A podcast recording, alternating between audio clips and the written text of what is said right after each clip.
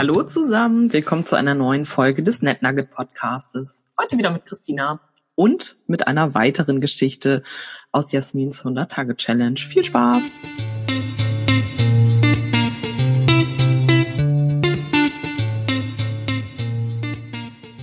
Im Zug hatte ich gestern ein sehr interessantes Gespräch über Netzwerke. Im Zug habe ich ohnehin schon viele gute und hilfreiche Kontakte gemacht und Gespräche geführt. Ich traf zum Beispiel einen Journalisten, der mich am Ende einer gemeinsamen Gesprächs- und Zugstrecke fragte, ob ich nicht mal was für den Westermann Verlag für Lehrkräfte etwas über Netzwerke, Teams und Schulleitung schreiben wolle. Klar will ich. Bin dabei. Und ich kam so zu zwei Publikationen. Wissenschaftliche MitarbeiterInnen, die sich wie Under-Postdocs fühlen und mich nach Gesprächen fragten, wo sie mein Buch mit der Netzwerkanalyse zum Selbermachen kaufen könnten. Do-it-yourself-Networking scheint insbesondere in der stilleren Advents- und Weihnachtszeit in zu sein. Ich traf Reisende in Frühstücksräumen, die mir mit fantastischen Stories über ihre Netzwerkerlebnisse die Zeit verkürzten und wir uns danach digital vernetzten und uns bis heute noch austauschen. Mit einigen klappt das sogar, bei all der aneinander vorbeiführenden Mobilität sich mehr real zu treffen, wie mit der coolen Amerikanistin und Moby Dick Expertin und Wanderdozentin Martina. Und gestern traf ich Ralf.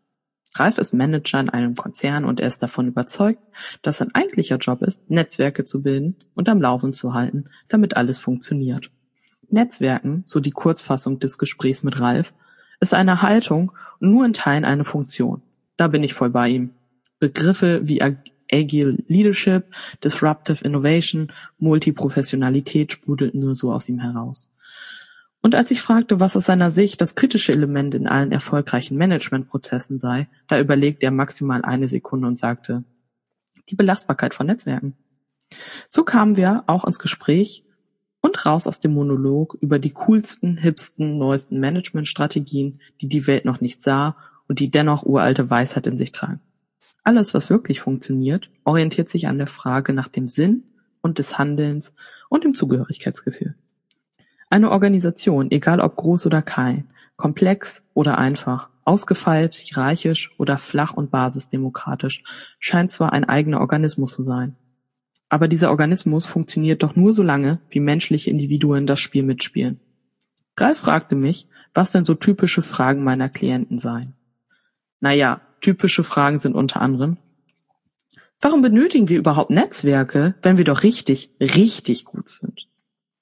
Wieso ist der Erfolg versprechender, darüber zu reden, wo wir hinwollen und weniger, wo wir herkommen? Es sei denn, wir sind gerade in der akuten Fehleranalyse oder machen eine Psychotherapie. Wie bekomme ich meine Chefin oder meinen Chef rum, mich zu entfristen? Wo bekomme ich Kohle für meine Projekte her? Was kann ich tun, um auf jeden Fall gut anzukommen? Was mache ich, wenn ich mich bis auf die Knochen blamiert habe?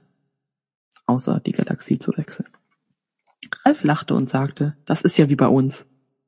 Wir tauschten noch fast flüsternd so einige Interne aus über Korruption, Konspiration und verbale Kalaschnikows in Managementkreisen der Industrie, des Klein- und Mittelstandes und der Akademie und vernetzten uns, bevor ich in Hannover umstieg.